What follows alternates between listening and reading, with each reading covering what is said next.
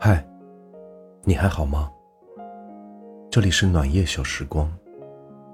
愿我的声音可以伴随你每一个夜晚。姐姐前段时间二胎，趁此机会，她和姐夫商量了一下，就退了深圳租的房子，搬去了惠州买的那套房子，准备安心坐月子。如果不出什么意外的话，以后就住在惠州那边了。听到这个消息，我本该高兴的。姐姐原先在深圳租的房子，离我住的地方不过两百米的距离。每次下班或者周末，姐姐都要叫我去那边吃顿饭，问问我的近况。其实，这本没什么。姐夫是个老实憨厚的人，她婆婆也很好说话。每次去那边逗逗我的小外甥，他们也都非常欢迎。但我本身是个喜欢安静、不喜欢动弹的人，每周去姐姐那吃一次两次饭，在我看来也是个麻烦的事。现在姐姐搬走了，不用去吃饭了，周末的时间也都归我自己了，我真的应该高兴的。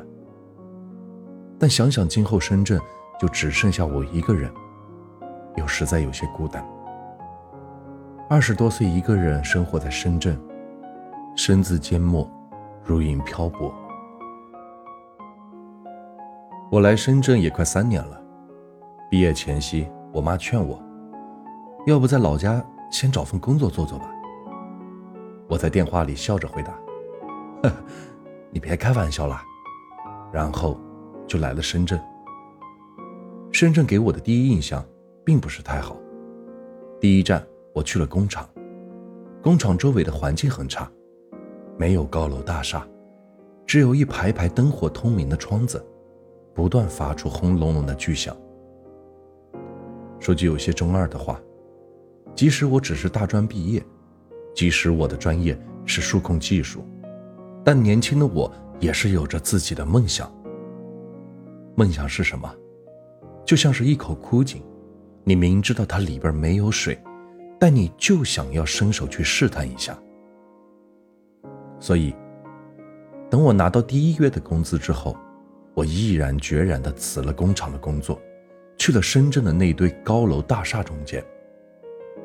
后来，我找了一份地产销售的工作，依靠这份工作，我的经理在深圳买了两套房子，隔壁组的经理也刚提了一辆宝马车。我以为我也可以，但做了半年才发现，能在地产销售赚钱的人。真的是少之又少，一次次满怀希望的等待着客户，一次次等来的，却是那边再也接不通的电话。有一次，委屈的想哭。带客户辛苦的看了一个多月的房子，最后，他却在别人的手里买了房。每个人的眼泪不一样，但想哭的念头是一样的。后来，我又找了几份工作，终于在一份朝九晚六、不加班、大小周的工作面前，安定了下来。不是这份工作有多好，而是当初的那份兴奋感，是真的没了。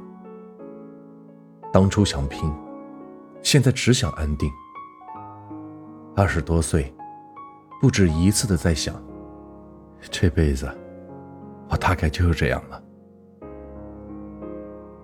看过一个采访，一个节目组去街头采访小学生，问他们怎么看待现在年轻人颓废的状态。年轻人没有梦想呀，要有自己的目标。黑发不知勤学早，白首方悔读书迟。现在年轻人很懒散，不想工作，也不想干嘛。这一代的人就要快完了呀。要像我们小朋友一样努力学习，不努力，怎么能涨工资？听着这些八九岁小孩说的话，看着那些稚嫩青涩的面庞，对未来流露的向往，我这个他们口中不努力的年轻人，还是有些羞愧的。曾经对未来，我也是有着自己的向往，想在深圳买套房，想走遍全中国。想出本自己的书，但就像王小波所说，生活就是个缓慢受锤的过程，最后变得像挨了锤的牛一样。以前我觉得自己是特别的了不起，一心想闯下大事业，后来才发现，原来突破五六千的工资，对我来说都是一个很大的问题。有时候在网上看着那个边吃包子边哭的白领。或者是拎着高跟鞋、赤着脚上下楼梯的年轻女孩，又或者是那个因为被放了鸽子而蹲在地铁站泣不成声的小伙子。看着他们，我特别的深有同感。自己明明已经这么努力，可偏偏生活还是这样无情。谁曾经没有过梦想？又有谁不想靠着自己的双手拼一番天地？但后来才知道，原来能坚持活下去，就已经是很大的勇气了。我也希望生活能对我好一点儿可生活就是生活。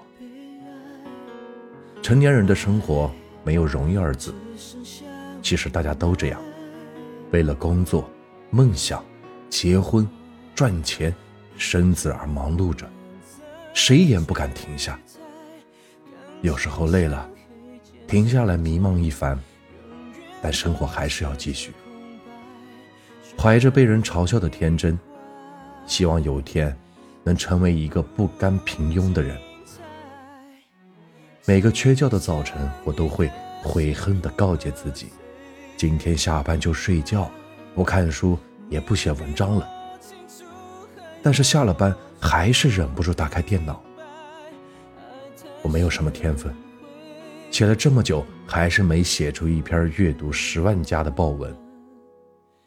但我想不出除了看书写文章，我还能做哪些有意义的事。总不能下了班就真的躺在床上，混吃等死吧？坚持这些事儿是挺辛苦的，但二十多岁的我们，总要做些辛苦的事儿吧？二十多岁。生活没有那么容易，虽然时常闹心，但依然充满向往。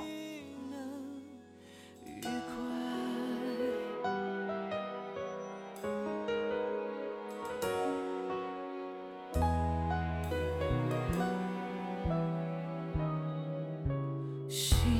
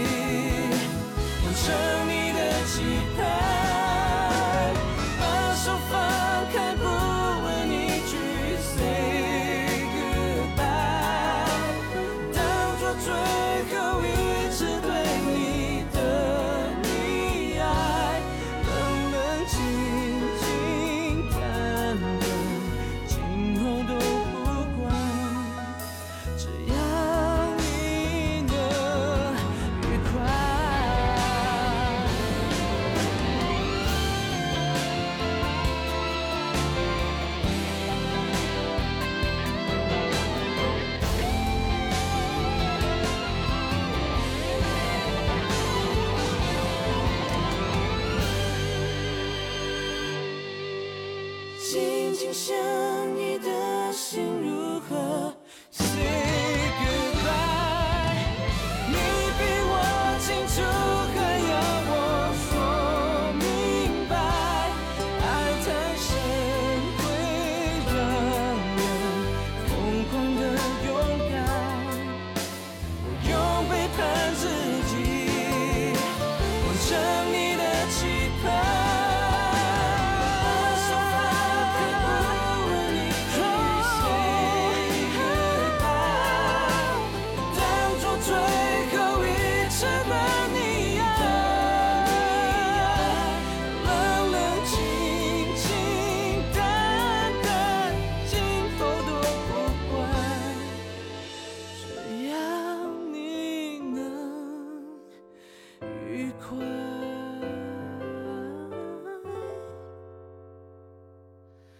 只要你能愉快。